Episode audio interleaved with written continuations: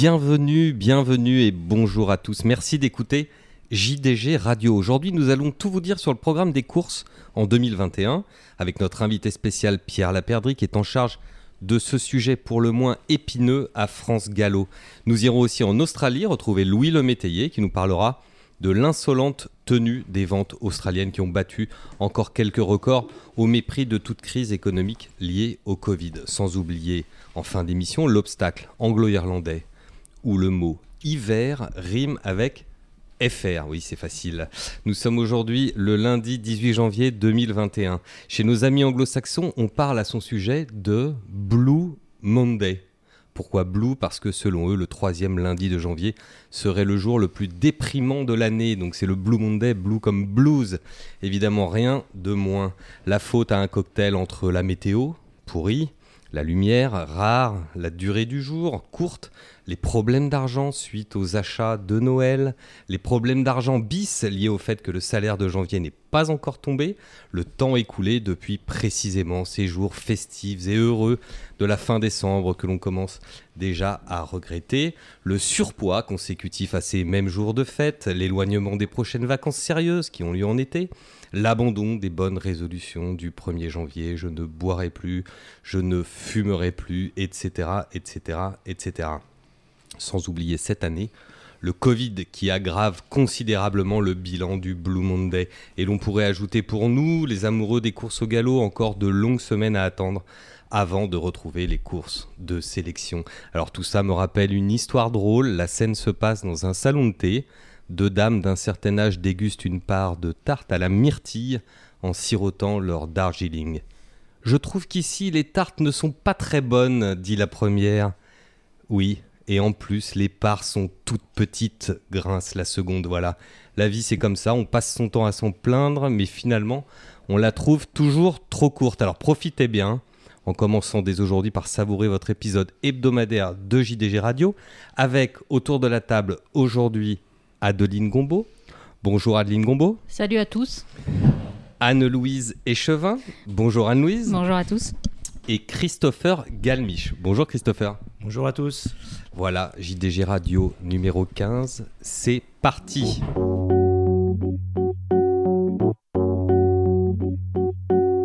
Je vous l'annonçais en introduction, nous avons la joie, la grande joie de recevoir aujourd'hui Pierre Laperdry en charge du programme à France Gallo. Bonjour Pierre.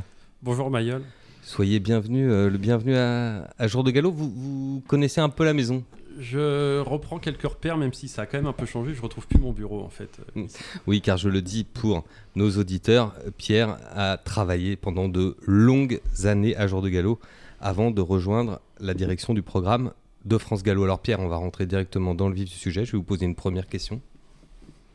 Je n'exige pas de votre part une réponse courte, je veux la vérité simplement. En quoi consiste votre travail? Alors, vous avez annoncé que c'était le Blue Monday, donc je ne vais pas essayer d'être trop trop déprimant et on va essayer de l'expliquer de façon simple et euh, on va dire amusante, même si euh, c'est pas un métier très amusant en soi, c'est un métier plutôt technique. Il y a deux grands pans. Le premier pan, c'est la construction du calendrier, c'est-à-dire où on court et à quelle date. Et une fois qu'on a ce calendrier, il faut mettre des courses dedans. Donc ça, c'est la partie programme. Et dans la partie programme, il y a deux grands ensembles. Le programme dit de sélection et de présélection, qui est euh, les courses à condition et les, les les courses inédits, par exemple. Et le programme qui est, plutôt là pour euh, offrir des débouchés à des chevaux qui n'ont pas pu rentrer dans le, dans le, programme de sélection et qui sert à, euh, à générer des enjeux suffisants pour financer toute la filière. Ça, c'est les deux grands pans de mon métier. Oui, sachant que, comme vous venez déjà de le dire, un des objectifs, hein, euh, on a deux grands objectifs, hein. il faut sélectionner les meilleurs chevaux pour la reproduction, mais il faut également faire en sorte que le PMU et les autres opérateurs de paris en ligne soient performants en fonction de, ce qu'on leur propose. Exactement, il faut faire cohabiter le programme de sélection et les chevaux qui vont dedans ou qui sont amenés à y aller et le programme euh, qui est plutôt là pour générer des enjeux et offrir des débouchés donc, euh, à, ces qui n'ont pas pu performer assez pour monter à haut niveau. Oui, ça c'est pas forcément évident. Alors comment vous faites concrètement? Parce que le programme classique, on sait qu'il évolue relativement peu dans le temps. Hein. C'est précisément pour ça d'ailleurs qu'on l'appelle classique, parce que c'est un programme qui est pour beaucoup un programme historique. En revanche, tout autour, il y a un effort quotidien, hein, on peut dire quotidien, qui, est, fait par, dans votre service et, en relation aussi avec les autres d'autres membres de l'institution. Hein. je pense notamment au PMU. Hein. Oui, en fait, la, partie optimisation du, calendrier du programme est quelque chose qui commence à prendre de plus grande place aujourd'hui dans, notre métier.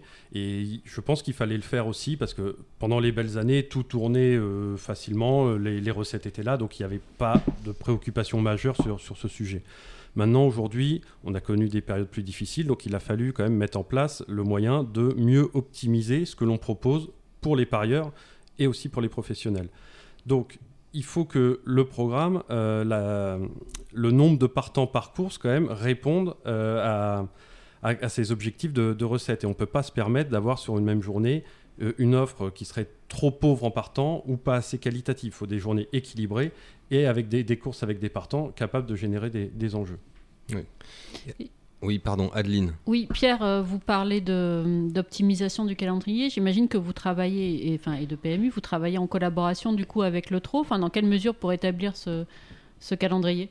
Alors, le calendrier donc, se fait euh, en concertation et en travail commun avec le TRO. On se voit plusieurs fois par an euh, pour le faire chaque société mère a ses dates, on va dire, un peu propres liées à ses grands rendez-vous. Le prix d'Amérique, aujourd'hui, il est toujours le dernier dimanche de janvier. Le meeting d'hiver, il court sur toute la période hivernale, donc euh, il leur faut beaucoup de dates. Et nous, euh, le prix de l'Arc de Triomphe est le premier dimanche d'octobre. Tout ça, c'est des choses qui ne bougent pas, qui, qui n'évoluent pas. Après, on a les recommandations du PMU en termes d'enjeux, qui nous dit, par exemple, il faut un hippodrome de niveau parisien chaque jour, il faut au moins trois ou quatre courses plates par jour si possible. Donc quand on a la seule réunion de galop qui est par exemple à Pau, qui est un hippodrome mixte obstacle plat, on essaye d'avoir l'offre de plats qui permettent de capter l'attention des, des, parieurs euh, qui sont à plus forte sensibilité en plat pour pousser les, enjeux de la journée. Donc le, PMU nous fait tout un tas de recommandations. Et à côté de ça, il y a aussi les contraintes euh, logistiques. Par exemple, Vincennes peut courir tous les jours de la semaine. Euh, d'un point de vue piste, ça ne leur pose pas de problème. Nous, on ne peut pas faire 5 ou 6 jours de suite à Longchamp. On a toutes ces contraintes-là qu'il faut prendre en compte, aussi bien à Paris qu'en région. Les hippodromes régionaux, on ne peut pas les faire courir à toutes les périodes et euh, de façon euh, extrêmement rapprochée. Donc ça, se fait aussi en concertation avec les sociétés régionales. Et il y a également, je crois, un enjeu très important lié au nombre de partants par course.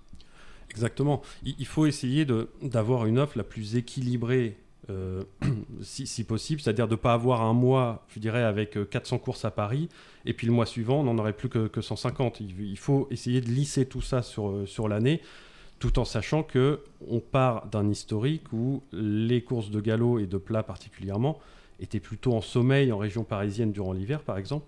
Mais c'est un phénomène qui, aujourd'hui, s'est un peu arrêté depuis qu'on a les, PSF, et notamment la PSF de Deauville, et surtout celle de, de Chantilly aussi. Oui. Anne-Louise? Oui, justement, ces programmes d'hiver sur la PSF qui font le plein de partants. On avait vu, euh, par exemple, à Chantilly en, décembre, c'était. Euh, il y avait 8 ou je crois qu'il y avait 8 courses et c'était 16 euh, partants à chacune de ces courses. Donc tout ce programme-là, qui est finalement récent, il a trouvé tout de suite son public. Bah, en fait, il y a eu une évolution, je pense, de la part des professionnels qui avant se mettaient un peu en sommeil l'hiver. Aujourd'hui, c'est plus le cas. Et on voit que le mois de décembre, en fait, c'est là où on a la moyenne de partants la plus forte parce qu'on a une concentration des courses. Euh, on a beaucoup moins de courses qu'à d'autres périodes, tout, simplement. Donc, il y a un effet entonnoir qui, qui se fait. Alors, on essaye d'apporter, d'avoir plus de réunions sur l'hiver, mais c'est extrêmement compliqué parce que, comme je l'ai dit, Vincennes est là en place, donc on ne peut pas aller leur euh, piquer des dates, euh, dirons-nous vulgairement. Il y, a aussi ce meeting de Cagnon d'Obstacle qui est là, le meeting de Pau aussi qui est là. Donc, on n'a pas les créneaux horaires. En fait, les créneaux horaires n'existent pas, par exemple, sur le mois de décembre. Donc, on ne peut pas inventer des courses euh, sans pouvoir les, diffuser sur Equidia. Alors, on, va essayer euh, d'avoir une meilleure flexibilité sur le calendrier hivernal, notamment avec la mise en place de l'éclairage à Deauville, qu'on espère pour la fin d'année 2021. Le fait d'avoir l'éclairage, ça devrait être un gros plus pour le, pour le galop français. Pourquoi? Aujourd'hui, une réunion d'hiver à Deauville, on est, sont souvent calibrés en 9 courses, voire 10 courses s'il y a des, doublements. Euh, on est obligé de commencer les réunions assez tôt parce que au bout d'un moment, il n'y a, plus, a plus de lumière en fait. Euh, tout simplement, il fait nuit, donc on ne peut plus courir. Le fait d'avoir l'éclairage nous permettra d'utiliser une meilleure amplitude horaire dans la journée et d'avoir des courses sur les créneaux horaires où on réalise les meilleurs enjeux. En fait, aujourd'hui, on fait presque du gaspillage, c'est-à-dire placer des courses avec le plein de partants sur des créneaux horaires peu performants. Et quels sont ces créneaux horaires euh, les plus performants justement? D'une manière générale, euh, quand le quintet est à 13h50 euh, en semaine, c'est d'être après le quintet. C'est tout ce qu'il y a derrière le quintet. Et les bons créneaux horaires évoluent aussi un petit peu. On s'aperçoit ces, ces derniers temps, par exemple, que le créneau 17h, 18h, euh, voire 18h30, qui avant commençait un petit peu à fléchir, les gens euh, quittaient les points de vente et allaient faire autre chose, euh, c'est euh, par exemple pas mal renforcé ces derniers temps. Mais Parce que entre les une gens course- sont chez eux. c'est pas lié à la situation qu'on connaît aujourd'hui, mais je parle d'une manière générale Oui. quand, quand- quand- quand tout, quand tout fonctionnait bien. Mais la même course, vous la mettez à 11h du matin et la même, vous la mettez à 15h, la différence d'en- d'enjeu, elle peut être du simple au double. Pour la même qualité de course et le même nombre de Parce qu'après le quintet, on a un effet de recyclage lié au fait que c'est la course sur laquelle il y a le plus d'enjeux, donc mécaniquement, Mhm. c'est celle sur laquelle aussi les gens ont le plus d'argent à recycler ensuite. quoi. Oui, c'est la, la course du quintet reste le pivot de la journée. Et de toute façon, c'est celle qui capte l'attention des parieurs du fait de sa médiatisation. Et moi, j'imagine toujours que les types qui vont dans un point de vente ont un budget donné, qui se retiennent un petit peu jusqu'au quintet. Et après, une fois que le quintet est passé, on a passé la course où on avait le plus d'informations. Et donc, on peut lâcher les vannes, on va dire. Quoi. Et d'ailleurs, sur la construction, je crois que vous gérez aussi la construction du jour du programme. Donc, par exemple, comment est-ce qu'on construit un programme euh, d'une réunion 1 avec des groupes et, un- disons, un quintet handicap? Alors, en fait, donc, à- au moment des partants probables qui sont à J-3, nous, on positionne les courses, c'est-à-dire en essayant de positionner les courses avec le meilleur potentiel d'enjeu sur les meilleurs créneaux horaires. Tout ça euh, se fait en fonction de, contraintes aussi, de contraintes logistiques. Par exemple, euh, en ce moment, on court à Pau. À Pau, les courses de plate font généralement un peu plus d'enjeux que les courses d'obstacles. Mais quand il a gelé la semaine dernière, il a fallu mettre le, plat en premier parce que euh, on n'était pas sûr que la piste d'obstacles soit totalement dégelée. Donc ça, c'est des contraintes qui nous pénalisent un petit peu, mais il, faut les accepter et faire avec. Quand on construit les, grandes journées de course, euh, on essaye de respecter cet équilibre euh, sur les enjeux, parce qu'on sait très bien que les courses de groupe, euh, vous prenez par exemple la, journée du Jockey Club à Chantilly, qui est une très très belle journée en termes de groupe, mais vous avez le Grand Prix de Chantilly, ils sont rarement plus de 8. Prix de Royaumont, elles sont rarement plus de 8. Prix de Sandringham, c'est pareil. Bon, on sait qu'on propose des belles affiches, mais d'un point de vue partant, ça va pas, pas forcément suivre. Donc il faut essayer, autour de, ces belles courses qui sont là, d'avoir une ou deux courses euh, qui vont, euh, dont on est sûr de capter des partants pour, pour équilibrer, équilibrer tout ça. Et, donc on n'est plus dans une logique comme dans les temps historiques qu'on a connus où on essayait de mettre les médènes en début de réunion parce que pour les jeunes chevaux avoir une piste parfaite où il y a le, pas le moindre trou c'était mieux. Euh, les groupes euh, euh, au milieu parce que le plus beau du programme il faut être au milieu. Puis ensuite les courses qui nous intéressent moins, les handicaps en fin de journée parce que si les gens sont partis de l'hippodrome c'est pas grave. Euh, c'était un peu comme ça qu'on construisait le programme avant. Le programme de la journée oui, était euh, construit comme ça, un peu par habitude. C'était- effectivement euh, les deux ans en premier, euh, puis les groupes, euh, etc. C'était ah, finalement la logique de l'entraînement qui, qui prévalait. C'était un peu ça. Alors, on essaye euh, de, rem- enfin, je dirais pas de remettre en cause, mais de dire non, là, il vaut mieux placer les choses de telle manière parce qu'on va gagner des enjeux. Enfin, tout en respectant quand même euh, cer- certaines données. Je veux dire, on va pas euh, caler les deux ans à la fin. Euh, parce que euh, on sait qu'ils vont passer derrière euh, tout un tas de chevaux, qui sont des, chevaux qui manquent d'expérience. On va pas les, faire courir sur des pistes euh, très usées non plus. On, essaye d'éviter cela, mais euh, des fois, euh, on explique quand même aux professionnels qu'il faut revenir sur certains principes et dire que ah oui, la course de, de deux ans peut passer en troisième, elle n'est pas forcée d'être- en premier. Mais c'est un travail assez long de, pédagogie pour expliquer cela et de, dire combien on peut gagner et que c'est bénéfique pour tout le monde en faisant ça. Oui, vous avez répondu à ma question, Pierre. Je voulais savoir s'il y avait une résistance forte des professionnels de changer un peu cet ordre historique des, choses. C'est pas, hum, ça a l'air d'être quand même euh, plutôt le cas. Mais de manière plus générale, Pierre, peut-être pour prolonger la question d'Adeline, comment dire, est-ce que la plus grande difficulté de votre poste finalement, c'est pas contrairement à ce qu'on peut croire de construire le programme, ce qui est une chose compliquée en soi, mais quand on est un technicien comme vous, on doit être capable de le faire, mais plutôt d'avoir le bon niveau de pédagogie peut-être pour échanger euh, avec les professionnels qui sont forcément demandeurs et qui sont forcément experts aussi, donc ils, ils ont un avis assez tranché sur les, sur les choses. Pour répondre simplement, je dirais que le plus dur n'est pas de faire le programme, le plus dur c'est de le vendre. Oui, c'était ce qu'on on pouvait, c'est ce qu'on pouvait deviner. Mais globalement, ça se passe quand même assez bien, j'ai l'impression. Moi, je pense que j'ai plutôt d'assez bonnes relations avec les professionnels. Je veux dire, j'essaye toujours d'expliquer euh, quand on me pose des questions. Évidemment, on peut pas être toujours d'accord avec euh, ce que l'on fait ou ce que je fais, mais il euh, faut savoir que France Gallo est organisateur de courses et donc raisonne dans l'intérêt général. nous, c'est toujours ce qui nous anime, c'est de réfléchir les choses dans l'intérêt général. Donc que ça soit pour sur le positionnement d'une course, générer plus de recettes, sur certaines conditions que l'on propose, etc. C'est toujours vu dans l'intérêt général. Très bien. Alors, après cette longue introduction, mais je dirais nécessaire pour découvrir votre métier, je pense que ça aura intéressé beaucoup de, beaucoup de nos auditeurs. On va maintenant parler du programme 2021. C'est pour ça principalement qu'on vous a invité. Et je, donne la première question à, Adeline Gombeau. Oui, donc vous avez communiqué euh, la semaine passée sur le programme des deux ans. Euh, la grande nouvelle, euh, c'est le, renforcement de la filière du, qui va jusqu'au Morny, avec notamment l'avancement dans le calendrier de, l'Isted, les Rêves d'Or et le Yakolev. Est-ce que vous pouvez nous expliquer justement comment, comment cette décision a été prise enfin, et quelles sont les, les conséquences espérées en matière de peut-être compétitivité même des deux ans français? Alors, donc, le, le, le prix Morning, comme tout le monde sait, c'est le premier groupe 1 que l'on propose en France. Et quand on lit, euh, par exemple, l'été. Pour les deux ans Pour les deux ans, oui. Quand on lit l'été, quand vous allez voir les éleveurs, souvent, quelle est la course qui vous fait rêver? Souvent, les gens répondent finalement le prix Morny, peut-être plus que le prix de l'Arc de Triomphe. Enfin, je n'ai pas mené de, stats sur, euh, sur les articles, mais le prix Morny ressort souvent. Et aujourd'hui, comment on préparait le Morny en France? On avait une filière euh, qui était assez stricte, qui était euh, flèche, bois, papin, morny. Et avec un petit chemin de traverse, on pouvait arriver par, le prix de Cabourg. Donc on s'est dit, comment donner un peu envie aux gens qui visiblement rêvent encore de, cette course, d'avoir des, chemins possibles un peu différents plutôt que quelque chose d'assez théorique pour, aller sur cette course.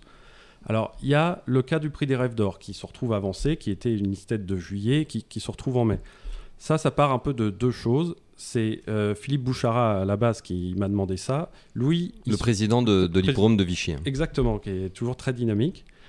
Et lui, son idée était de dire voilà, j'aimerais bien ramener mon prix des Jouvenceaux et Jouvencelles qui est début août durant le meeting. C'est une belle course, je vais lui donner une meilleure exposition.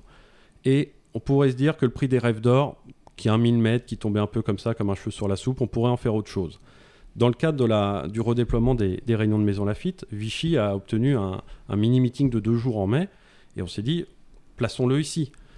De ce fait, on a un peu décalé le prix La Flèche, et l'idée du président de Rothschild était de dire, le prix La Flèche, plaçons-le sur une belle journée, donnons envie, on va le mettre le jour du Jockey Club.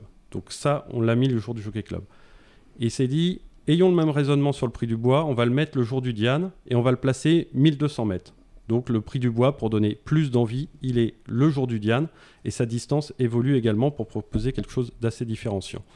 Le prix Yakolev, lui, l'idée était de se dire, en fin de saison, on a quand même beaucoup de courses de vitesse euh, entre septembre et novembre. Finalement, vous avez le critérium de vitesse, le critérium de Maison Lafitte, le prix d'Arenberg, le prix Eclipse. Il y a le prix Zedan aussi. Et il y avait en plus le prix Yakolev. Ça fait six courses en l'espace de deux mois. Donc l'idée était d'en prendre une, le prix Yakolev, et de le remettre finalement sur son site un peu historique, qui est Deauville, au mois de juillet, ce qui permet à un cheval, pourquoi pas, de dire je vais courir au Yakolev et après je vais aller sur le Cabourg me tester avant d'aller sur le prix Morny. Il faut préciser aussi que le prix Yakolev ne retrouve pas son ancienne condition euh, réservée aux chevaux inédits. On n'a plus le droit de faire ça maintenant dans le cadre des règles de l'European Pattern Committee. Mais donc en fait, ce que, ce que vous nous expliquez, ça revient à avancer le programme de sélection des deux ans un peu, enfin les courses black type au moins, les avancer un peu dans la saison, avec un prix du bois, par exemple, le jour du Diane, on se rapproche peut-être de ce que font les Anglais à Royal Ascot, où ils ont des, des groupes pour deux ans. C'est l'idée, c'est aussi la, quand même la précocité de pouvoir les sélectionner plus vite pour avoir une meilleure chance dans le Morny avec un cheval entraîné en France? L'idée de base, c'est pas de copier les Anglais et de dire on va faire comme Ascot. Euh, non. L'idée de base, c'est de donner envie de s'activer un petit peu plus tôt. Quoi. Et, et en donnant quand même une meilleure attractivité à ces courses en les plaçant par exemple le jour du Diane ou le jour du Jockey Club, c'est des petites briques et des petites choses qui, bout à bout, vont peut-être donner quand même un vrai résultat. Je veux dire, le, prix du bois, euh, ces dernières années, il se courait à Chantilly. C'était le samedi. Le samedi soir, ils font les portes ouvertes. C'est une journée très sympa. Et là, il est encore un petit peu en plus en étant le jour du Diane. Le prix La Flèche, il s'est couru des fois en semaine, un jeudi, euh, un petit peu perdu dans. Ça, gâche un peu le plaisir. hein, Voilà. quand euh, Alors que là, le jour du Diane, on peut pas rêver mieux. Enfin, euh, évidemment hors Covid, Non. mais hors Covid, c'est plusieurs dizaines de milliers de personnes. C'est vraiment sympa, quoi. Une belle ambiance. Et, et maintenant, ce faisant, euh, on accepte aussi un petit peu d'aller un petit contre l'optimisation finalement. On se dit, on veut sauver nos courses, donc on veut leur donner une bonne exposition, mais je doute très bien que le prix du bois, ils vont pas être 14 non plus. Donc on rajoute quand même le jour du Diane une course, sans doute avec peu de partants, mais il faut l'accepter et se dire, on va lui donner voilà, une meilleure attractivité en étant ce jour-là. Et autre chose aussi sur le programme des deux ans, c'est aussi une idée du- président, c'est de dire, revenons un peu aux fondamentaux et on va courir le prix d'Orgemont le jour du Jockey Club et le prix de la Reine Blanche le jour du Diane. C'était comme ça avant, je ne sais pas si c'était mieux avant, mais on revient à ces fondamentaux et, à ces repères un peu historiques dans le programme. Vous parliez justement de, courses historiques, de médaines historiques. Euh, on a vu que, le programme des deux ans en 2021 allait, euh, allait comporter des médaines filières et des médaines avec des conditions euh, de qualification rest- restrictives. Pardon. Est-ce que vous pouvez nous expliquer, nous en dire un peu plus sur ces médaines, les médaines filières donc réservées aux produits des talons ayant fait la monte euh, pour un prix, je crois, inférieur à 12 000 euros, si je me trompe pas. En France En En France, France, pardon, ayant fait la monte en France. À Non, pas en l'étranger France. aussi. À l'étranger aussi, Ah, d'accord. pardon. Mais en tout cas, pour un, une saillie inférieure à 12 000 euros. Et les médaines aux conditions restrictives, et le terme est assez vague. Qu'est-ce que vous entendez par conditions restrictives et, et- enfin, voilà, et, et quelle, quelle- quelle est l'idée derrière la création de ces deux, ces deux types de courses? Alors, pour reprendre euh, l'historique de ces nouvelles conditions pour deux ans, qui font partie du projet euh, de- du plan de redynamisation des effectifs de jeunes chevaux.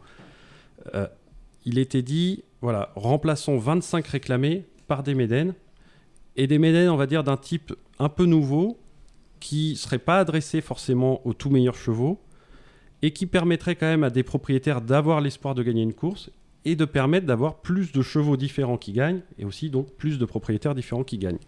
Donc finalement, dans, dans ce plan de, de relance avec les nouvelles conditions pour deux ans, 25 réclamés sont remplacés, et en plus de ça, on ajoute 6 autres courses de deux ans. Donc au total, il y a un pool de 31 nouvelles courses. Dans le pool de ces 31 courses, il y a 6 handicaps pour deux ans. Savez-vous d'ailleurs combien de handicaps pour deux ans on a dans le programme? Non, On sait que traditionnellement, ça commençait en août, il me semble. C'est ça. Vous les avez un peu avancés? Oui, le, le premier aura lieu en juillet. Et, alors, le nombre de handicaps pour deux ans, je peux vous donner le chiffre en Angleterre si ça vous intéresse. Oui, avec plaisir, parce que je pense qu'il y en a beaucoup plus que chez nous, mais En Angleterre, c'est 244. 244 en Angleterre. Et nous, en 2019, on en avait 17. D'accord. On voit d'ailleurs la question de l'endurcissement des chevaux euh, de la jeune génération. 244 handicaps contre 17, c'est pas tout à fait la même chose. 17 en 2019, on sera à combien euh, en 2021 17 plus 6. 23. Donc 23, on est encore à un dixième du programme anglais. Un petit peu de marge. Et, euh, Ah, Monsieur après- Balzen, il va falloir nous en donner encore un petit peu Après, plus. il faut raisonner à population constante, j'imagine. Ouais, alors en Angleterre, ils ont un effectif de deux ans qui est double du nôtre Mhm. et un nombre de courses qui est le double aussi au total. Mhm. Donc si on respectait les proportions, il nous faudrait euh, quasiment 120 handicaps. On n'en est pas encore là, on est à 23. Donc dans, dans ce- euh, je, je vais reprendre où j'en étais. Donc sur ces 31 courses, donc il y a 6 handicaps, 10 médènes, 10 filières. Donc alors le principe c'est quoi? Ce sont des médènes réservés aux chevaux issus des talons, dont le prix de saillie lors de l'année de la conception du cheval, donc pour les chevaux de 2 ans en 2021, on parle de- du prix de saillie 2018, était inférieur ou égal à 12 000. C'est juste ça en fait. D'accord. Et cette barre de 12 000, comment vous l'avez établie en faisant des, Alors, moyennes pondérées? Vous avez sorti votre calculatrice et- Non, on n'est pas allé jusqu'aux moyennes pondérées. Donc il faut savoir que, que toutes ces propositions ont fait l'objet de quand même de très longs débats avec les membres du Conseil du plat. On s'est fixé à 12 000. Pourquoi? Euh, Finalement, ça a éliminé, c'est vrai, les étalons chers en France. Et pourquoi 12 plutôt que 15 En fait, il n'y a qu'un seul étalon qui était à 15 000 euros en 2018 en France. C'est juste ça. Et on s'est dit, si on met 15 000, on va renglober entre 12 et 15 000, enfin 12 000, 1 euro et 15 000 euros, beaucoup d'étalons étrangers. Donc euh, peut-être histoire d'en exclure un peu et de garder ce produit pour des étalons français d'un d'un plus faible niveau, on, enfin d'un plus faible niveau, bon marché, on va dire. d'un Faible niveau de euh, prix. ouais. On, on va pas des, Et, pour autant, euh, nous, avons, nous avons fait l'erreur, mais c'est bien, c'est bien ouvert aux étalons qu'on fait la monte euh, à l'étranger. Enfin, vous n'avez pas voulu euh, restreindre cela aux étalons faisant la monte en France. Non, alors il faut savoir que on peut pas réserver non plus des, des chevaux pour euh, chevaux entraînés à tel endroit ou issus des talons ayant fait la monte à tel endroit. Tout ça, c'est un peu dans, dans les règles européennes et on a besoin d'être quand même toujours dans, ce cadre et donc on peut pas se permettre de, faire des règles un peu à la carte euh, et d'aller trop loin, je dirais, dans le protectionnisme en fait. Donc ça, c'est le premier variant, c'est les, les médènes filières, il y en aura 10. Derrière, il y a ces médènes avec des conditions restrictives, il y en aura 15 en tout. Ces médènes disent quoi? Il y a deux types de conditions. Une condition qui va s'appliquer jusque fin août et l'autre condition qui commence à partir de septembre. Si je vous lis la condition qui s'applique à Paris euh, pour les mois de juin, juillet et août, c'est pour deux ans ayant couru en France et n'ayant jamais gagné, ni reçu 3000 en place. 3000 en place, on englobe des chevaux qui ont terminé dans les trois premiers d'un Médène dit parisien. Eux ne peuvent pas venir courir cette course, ils en sont directement exclus. L'idée est quoi? Est de dire les chevaux qui ont performé, qui ont obtenu un bon résultat dans une bonne course inédite ou déjà un bon Médène, ils ont les Médènes dits standards en fait, donc ils n'ont pas lieu d'aller dans les Médènes à conditions restrictives. Ces Médènes à conditions restrictives sont pour des chevaux qui ont couru des Médènes mais n'ont pas encore euh, performé, donc ça leur donne l'occasion de s'affronter entre chevaux sans doute d'un niveau assez équivalent. Alors après, il existera aussi sans doute le cas du cheval qui a complètement loupé ses débuts, qui est d'une grande maison et qui peut rentrer dans ses courses. Maintenant, euh, il faut savoir que ces médènes, avec des conditions un petit peu fermées, sont mis sur des hippodromes qu'on qualifie de périphériques. On les, ils ne sont pas à Chantilly, par exemple. C'est plutôt Ouais. à Argentan ou Vous, a- vous avez la évoqué le cas d'un cheval provenant d'une grande maison. On- a l'impression, sous-entendu, que, que ces médènes-là, c'est un peu euh, pas réservé, mais on, on- on veut éviter les grandes maisons et, et donner l'occasion à du coup des maisons un peu moins grandes de- d'avoir des débouchés. Enfin, c'est un, un peu ça l'idée. euh, Oui, en fait, l'idée de, de, de ces 31 nouvelles courses, c'est essayons de donner un peu l'espoir aux gens qui investissent sans avoir des moyens démesurés, que ça soit sur le prix de saillie ou sur le prix d'a- d'achat du, cheval, par exemple, parce que c'est aussi lié au prix de saillie, de pouvoir gagner un médène, tout simplement, et donc d'avoir euh, une population plus différente d'acteurs qui vont gagner des médènes, être satisfaits et rester dans le circuit, continuer à investir. Le but, c'est voilà, de, donner envie d'investir parce qu'on sait qu'avec ces deux ans, c'est pas que réservé euh, aux grandes maisons ou aux très bons chevaux qui auront que des médènes de Chantilly ou de Longchamp à gagner. Non, il y a aussi des médènes d'un niveau un peu plus inférieur et qui seront un peu plus accessibles. Mais est-ce qu'il n'y a pas une sorte de changement euh, philosophique euh, du côté de France Gallo en mettant en place ces filières Médène Parce qu'on dit que l'élevage est la base et la finalité quand même des courses et qu'après tout le programme qui est plutôt dédié au PMU. Et là, vous êtes en train de créer un programme de Médène de deux ans, pas finalement pas pour les éleveurs, mais pour les propriétaires. C'est quelque chose de peut-être assez nouveau quand même. Il faut savoir que tout, tout ça part de l'idée et des faits. Et les faits, c'était quoi? C'était la baisse des effectifs de deux ans, très inquiétante. Et de la baisse des effectifs de deux ans, le nombre joue beaucoup. Si vous lisez l'interview de Jean-Claude Rouget, il explique tout le temps que la différence entre France et Angleterre, c'est le nombre de deux ans que les entraîneurs français rentrent comparé à leurs homologues anglais. Donc, en proposant ces nouvelles courses, je veux dire, on va sans doute créer de l'animation, créer de l'envie, et sans doute des gens qui vont venir ou revenir ou rester et investir un petit peu. Si vous regardez les résultats des ventes d'octobre de Deauville, il y avait des acteurs qui s'étaient un petit peu délaissés de ces ventes de yearling d'octobre et qui sont revenus sans doute parce qu'ils avaient vu ces annonces qui étaient sorties au bon moment. Et, et d'ailleurs, les effectifs de deux ans, je crois, en, en janvier 2021, sont en hausse de près de 10% par rapport au. C'est 12% exactement, 12%. c'est c'est, euh, quasiment 100 C'est 120 énorme, c'est et, énorme, Et vous 12%. pensez que c'est que c'est juste les annonces de France Gallo, de enfin cette prime, euh, cette prime aux deux ans, ce nouveau programme qui est à l'origine de ces 12% ou, ou c'est une combinaison de facteurs? Peut-être les difficultés de quelques-uns de nos voisins, par exemple. Oui, puis y a- y en fait, il y a- il y, a un peu de tout. C'est- ces nouvelles conditions de deux ans, c'est l'une des briques. La prime aux propriétaires qui passe à 70%, c'est l'une des briques. Il y a aussi le fait de ne plus payer les droits de piste pour les jeunes chevaux jusqu'à un certain point. Ça, c'est l'une des briques, et ce qui a peut-être incité justement les gens à les déclarer ou à les mettre plutôt à l'entraînement.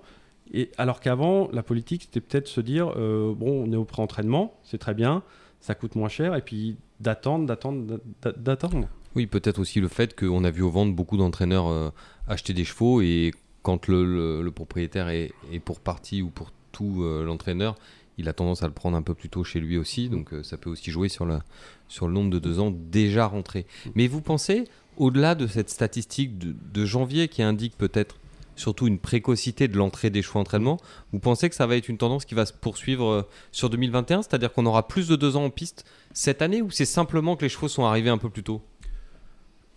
À partir du moment où, en 2020, on avait quand même une baisse assez sensible des deux ans, euh, enfin du nombre de deux ans à l'entraînement, je pense qu'en 2021, on sera toujours sur un trend qui sera meilleur que, l'année 2020. Euh, Et donc à partir de là, on devrait avoir peut-être gagné un petit peu en partant dans, les courses de deux ans, gagner, on l'espère aussi en compétitivité.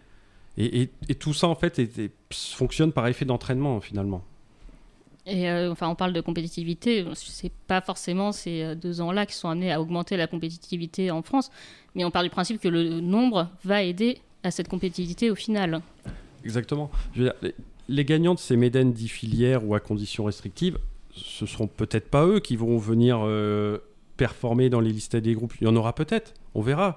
Mais je veux dire, on leur a au moins à ces chevaux donné l'opportunité de gagner un Méden, d'aller dans d'autres courses et donc d'améliorer la compétitivité d'autres courses et ainsi de suite. Je veux dire, tout, ça est, résonne en effet boule de neige en fait. C'est plus vous améliorez aussi le niveau, la compétition dans vos échelons inférieurs, plus les chevaux qui vont monter seront meilleurs aussi. Adeline. Euh, Pierre, vous n'avez pas travaillé que sur les deux ans. Qu'est-ce que vous pouvez nous dire sur le, le reste du programme, notamment le programme classique classique, parce que c'est une de nos grandes passions à jour de galop. Euh, quelles évolutions euh, va-t-il subir? Ah, Il ne les subit pas. Euh. Non, enfin. de, quelle amélioration va-t-il pouvoir profiter et s'enorgueillir? Alors, de, ce que l'on peut raconter, il n'y a pas de bouleversement majeur dans, le programme des, des groupes 1 sur 2021, donc au risque de vous décevoir. Comme vous savez, il y avait eu cette discussion, Diane et Jockey Club le même jour, est-ce qu'il faut le faire? Bon, finalement, les inconvénients étant plus forts que les avantages, on reste sur le schéma que l'on connaît. Une course qui change un petit peu, je, trouve, et à qui on essaye de donner un peu plus de chances de réussir, c'est le prix Saint-Alary. Le prix Saint-Alary, traditionnellement, ces dernières années, il est le dimanche du jour disparant, ce serait le dimanche 30 mai. On a négocié avec les équipes du PMU, c'est euh, Sophie Eliazor qui s'en occupe, pour que Hong Kong nous prenne la journée du lundi 24 mai, qui est le lundi de Pentecôte, où on a des courses à Longchamp, en masse commune. Et euh, comme vous l'avez déjà vu, euh, quand il y a Hong Kong en masse commune, ça pèse un peu. Ça rajoute quelques millions. Mais pour ce faire, il fallait qu'il y ait un groupe 1 sur la journée. Donc, on pouvait pas trop déplacer le prix disparant qui se rapprochait des Locking Stakes. Donc, on a déplacé le Saint-Alary qui vient le, lundi 24 mai qui se retrouve d'ailleurs à un peu plus de trois semaines du Diane euh, dans cette position-là, ça, ça peut être que mieux pour lui. Et ces dernières années, le Saint-Alary, il avait toujours un petit peu dans les pattes le prix euh, Cléopâtre. Donc ce qu'on a proposé cette année, c'est que le prix Cléopâtre, il vient vraiment en préparatoire le 1er mai, et donc de ce fait, le prix Pénélope vient au mois d'avril et le Rose de mai début mars, pour que le Saint-Alary devienne un vrai objectif en soi et pas l'une des préparatoires avec d'autres choses à côté qui viendraient euh, lui, lui prendre des, des, partantes. On va essayer de mettre dans une position stratégique qui lui donne toutes les chances de, de marcher. D'accord, donc une vraie alternative au, au, prix de Diane, même si ça n'empêche pas de, évidemment de courir le, le prix de Diane après. Hein, mais... Lorenz l'a fait. Donc. Oui, ça sera plus qu'une, je veux dire, ça sera plus qu'une espèce de, de consolante avant la lettre, comme, mmh. c'est, comme c'était un peu euh, ces dernières années. Exactement, c'est, ça devient objectif en soi quand même, mais euh, tremplin mieux positionné. Et les pouliches de, groupe, c'est le Saint-Alary qu'elles doivent courir, vu que le Cléopâtre, il, sera le 1er mai. Très bien. Autre chose? Juste, enfin, je sais qu'il faut attendre euh, quand même le meeting euh, du Pattern Committee pour parler justement des, des groupes, etc. Est-ce que on peut savoir quel pourrait être le, au programme du, justement du pattern, étant donné que 2020 euh, a eu un programme tellement chamboulé qu'on c'est difficile de juger les courses de groupe ou même les listed. Ça a été tellement particulier, donc est-ce qu'on sait un peu ce que seront les discussions et est-ce que tout va revenir à la même place, à sa place traditionnelle? Est-ce que c'est ça la tendance euh, Et du coup, est-ce que zéro course, enfin zéro course qui change de statut puisqu'on ne peut pas juger sur euh, l'année 2020 Oui, donc il faut savoir que le rating 2020 des courses ne sera pas pris en compte dans les, dans les calculs euh, du fait de, de, tout ce qu'on a pu connaître avec euh, des déplacements de, de, chevaux étrangers ou d'un pays à l'autre qui ont été euh, très, très difficiles, voire pendant un moment impossibles. C'est pour ça qu'on a couru les poules d'essai entre Français. Je, Henri Pourret en parlerait mieux que moi, et c'est lui qui a tous ces éléments-là, mais je ne crois pas que dans les grands pays européens, autour de la table euh, du, de l'European Pattern Committee, il y ait des grands bouleversements à prévoir sur les dates de course. Moi, ce que je pourrais dire, c'est que côté français, en déplaçant les choses, en reconstruisant, ça nous a donné des idées. Alors, certaines pourront être mises en place cette année, d'autres non. Mais qu'il y a des idées à travailler, des choses à voir et sur lesquelles on pourrait essayer de venir euh, dans les années à venir. Très bien. Pierre, je vous remercie beaucoup. C'était très intéressant de, de, vous entendre avec euh, cette nouvelle casquette. Je dis pour nos auditeurs là, qui peut-être depuis une minute ou deux entendent des bruits de, de marteau euh, en arrière-plan que malheureusement pour nous, à Jour de Galop, dans le bureau voisin d'une autre, il y a une grande campagne de, de travaux et que euh, on peut pas leur demander d'interrompre leurs travaux pendant l'enregistrement du podcast. Donc peut-être vous avez un, un, fond sonore sympathique. Je crois que c'est Adrien Cugnas qui s'en occupe. Ouais. Très bien. Alors on est bien engagé. Euh, nous allons parler maintenant d'un sujet euh, tout à fait différent. C'est de l'obstacle avec Christopher Galmiche.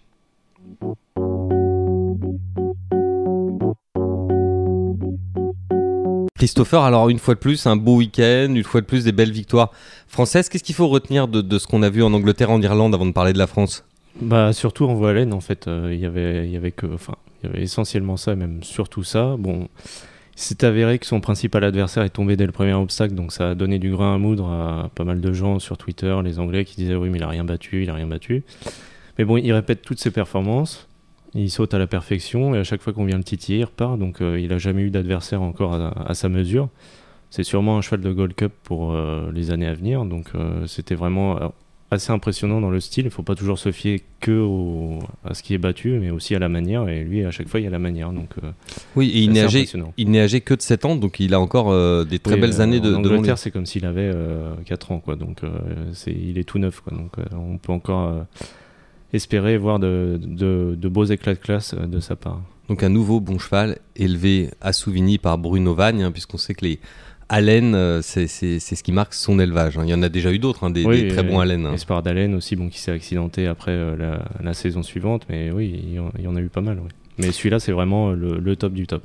Très bien. Que retenir d'autre euh, de ce week-end?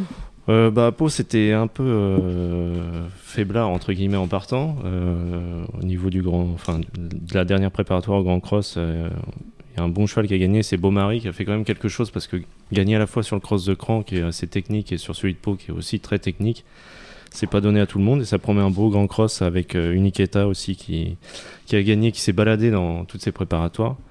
Euh, après, bon, on a vu Kariakou, mais ça, on sait que l'objectif est plus loin, c'est le, grand steeple. Euh, et puis invité spécial aussi qui, qui confirme sa qualité en vue du, du Palamini euh, à la fin du, du, meeting. Oui, Isabelle Paco d'ailleurs avait l'air très cool hein, par rapport à l'objectif du grand steeple. Euh. Oui, bah, c'est encore assez loin. En plus, bon là, il a gagné, le terrain était euh, entre collant et lourd, donc on, sait que des fois ça peut pas être trop sa tasse de thé, mais là il s'est vraiment bien allongé à la fin, donc c'est intéressant pour la suite, surtout qu'il est meilleur en bon terrain. Vous le voyez encore dans le coup en mai? Oui, après, il faudra voir avec les préparatoires parce qu'on aura quand même, euh, si tout va bien, le Berry et docteur de ballon. Donc, euh, mais oui, oui, il va être dans le coup, ça c'est sûr. Oui, parce que la jeune génération pousse hein, derrière. Oui, oui, on va encore avoir des. Et puis il y a aussi euh, Figuero, on a Feu Follet. Donc, non, non, on a pas mal de, chevaux qui. Mmh, ça va être un grand cible génial. On espère simplement qu'il pourra avoir lieu au mois de mai comme d'habitude et qu'il ne sera pas reporté à l'automne comme cette année. Hein. C'est ça, exactement. Et sachant que le terrain joue un rôle important et que cette année, c'est vrai qu'en le courant à l'automne, bah, ça faisait un petit peu comme si c'était un Laï Jousselin finalement. Euh, le terrain était comme un peu plus souple qu'un grand cible normal, mais il n'était pas non plus très très lourd. Donc euh, ça a permis quand même de, conserver l'aspect euh, à mm. la base d'un mm. terrain pas trop lourd. Mm. Et il est vrai d'ailleurs, enfin je dis ça prenant à témoin Pierre Laperdrie qui, qui, a un devoir de réserve, donc il n'aura pas, le droit, il aura pas le droit de réagir à ce que je vais dire, mais il est vrai qu'à Auteuil on aime bien surarroser la piste hein, à la demande des entraîneurs, donc parfois on a l'impression d'avoir un terrain d'automne alors qu'on est à la belle saison. Hein. Oui, oui, bah, pour un terrain de plat, oui, ce serait forcément euh, beaucoup plus, euh, beaucoup plus lourd. Mais pour l'obstacle, c'est normal. Voilà, exactement. Et sur l'obstacle on est, bon, Christopher C'est doux. Rendez-vous euh, bah, encore bah, les jours dimanche, Dimanche. Prix, ouais. Là, on va avoir une très belle journée là encore. Hein. oui, bah, si c'est une, une, bonne partie des engagés courent, oui, ça, ça va être une super course.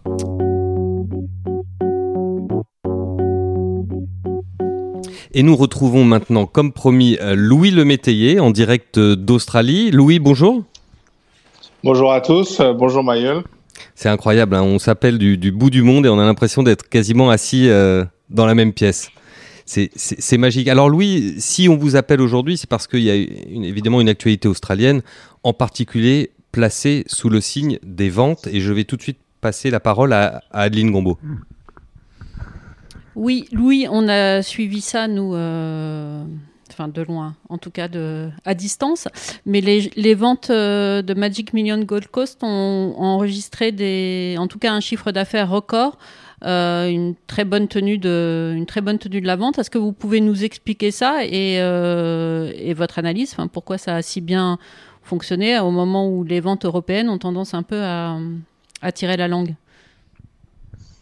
Eh ben, écoutez, oui, ça nous a un peu tous surpris aussi. D'abord, il faut signaler que, que l'Australie a quand même été beaucoup moins touchée par le Covid.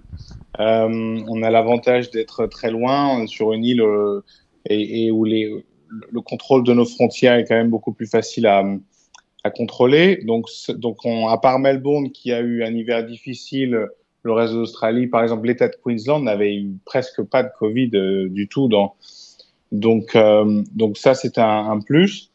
Après, je pense que il y a une concentration de, de, l'argent australien qui est resté en Australie tout simplement. C'est quand même un pays assez riche, l'Australie, où le business va assez bien. Et, euh, et euh, les, Australiens, généralement, sont des grands voyageurs. Ils ont toujours, toujours tendance à voyager beaucoup, à sortir. Et, et euh, en fait, cette année où on s'est tous recroquevillés sur nous-mêmes, on s'est rendu compte encore plus de, de l'importance de, des, des, courses dans, dans, dans ce pays. Euh, il faut dire que déjà, les Australiens sont des fans de sport, de jeux. Et, euh, et en fait, ce petit manque de de culture et d'art de vivre, et ben en fait, il est compensé par une, une obsession pour le sport.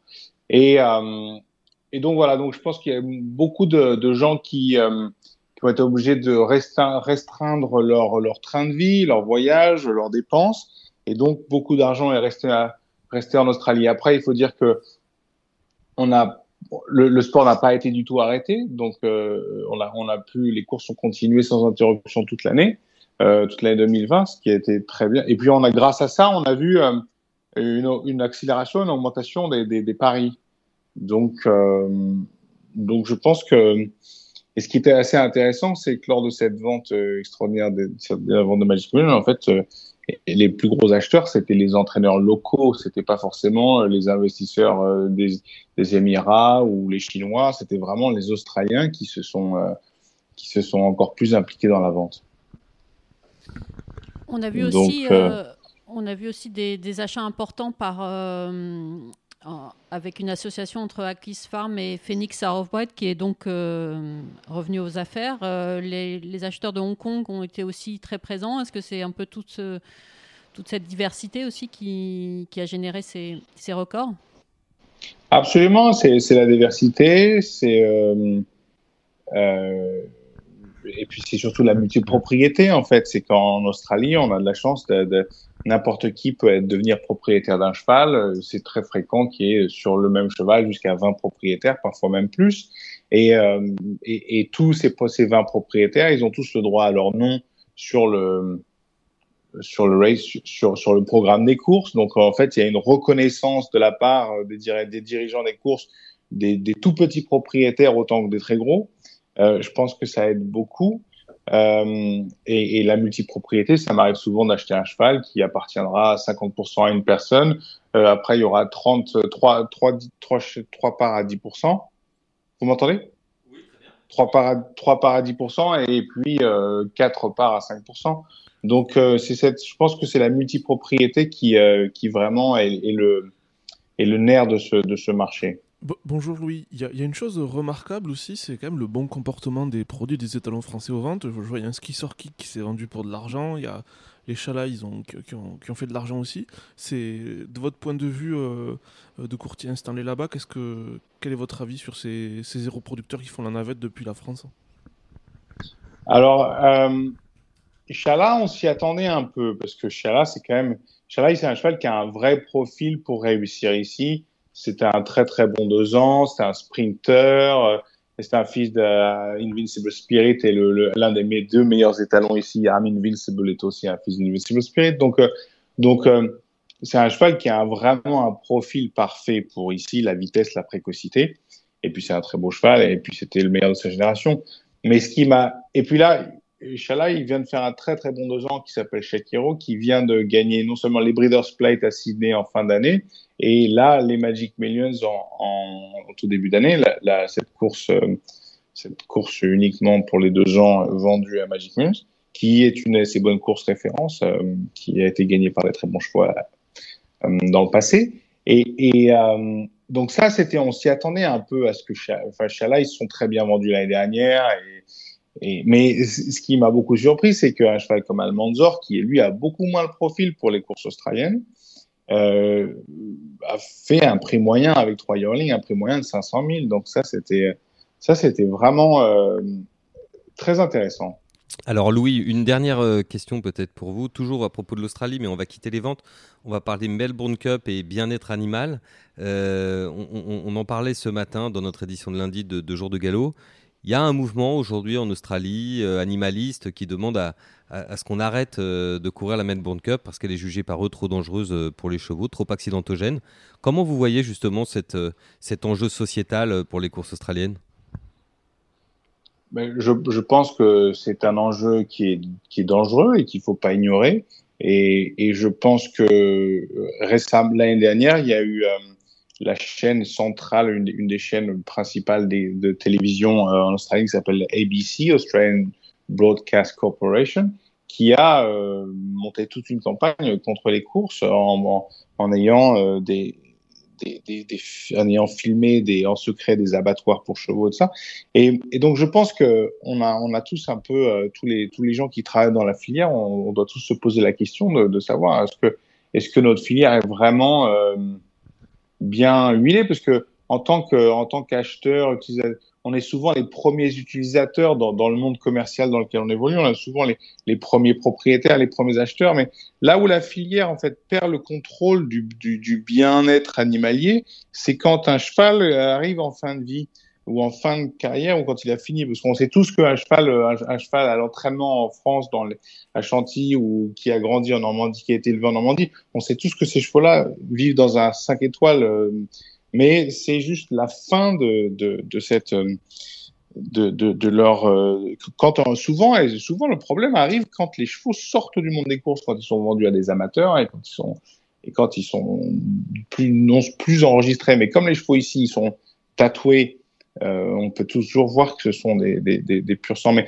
pour répondre à votre question, je, je, je pense que euh, il faut faire trois choses pour euh, pour la Melbourne Cup. Les, accidents à la Melbourne Cup, ce n'est que depuis l'arrivée massive des chevaux européens, parce que les chevaux européens ont moins l'habitude de, de courir sur des terrains un peu légers. Et puis, puisque c'est un handicap, il y a des chevaux qui se retrouvent à porter pas mal de poids. Donc, quand vous combinez euh, les chevaux un peu légers, euh, parce que les stayers, les chevaux, les chevaux de 3000 mètres, en général, ils sont pas très épais. Donc, euh, quand vous mélangez le tout, euh, des, des, chevaux tenus terrain léger avec beaucoup de poids, eh ben ça, ça peut causer des, des accidents qu'on qu'on voit jamais, qu'on voit très peu en Europe d'ailleurs. Donc, je pense que ça va, c'est choquant, mais c'est choquant pour pour nous hommes de chevaux autant que pour les le, public. Et, je pense qu'il faut faire quelque chose de drastique. Je pense qu'il faut déjà réduire la taille du, euh, du peloton. Il y a beaucoup trop de chevaux qui courent dans la même course. Il faut se garantir que tous les chevaux aient un, un, dossier veto euh, impeccable. Et puis, euh, et puis, il faut que la piste soit, soit souple. Il faut impérativement que la piste soit souple.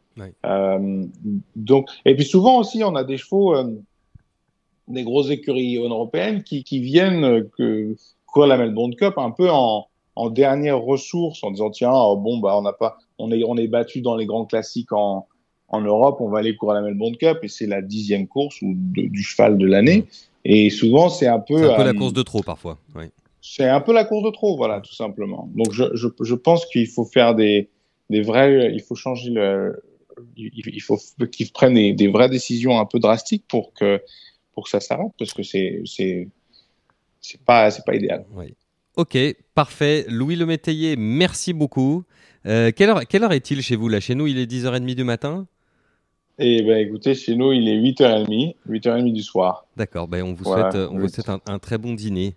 Et nous, et nous on Merci va- beaucoup. on va retourner au travail. Merci beaucoup, Louis. Bonne journée. À Ravi bientôt. de parler avec vous. À bientôt. Au revoir. Merci, beaucoup. Bye bye.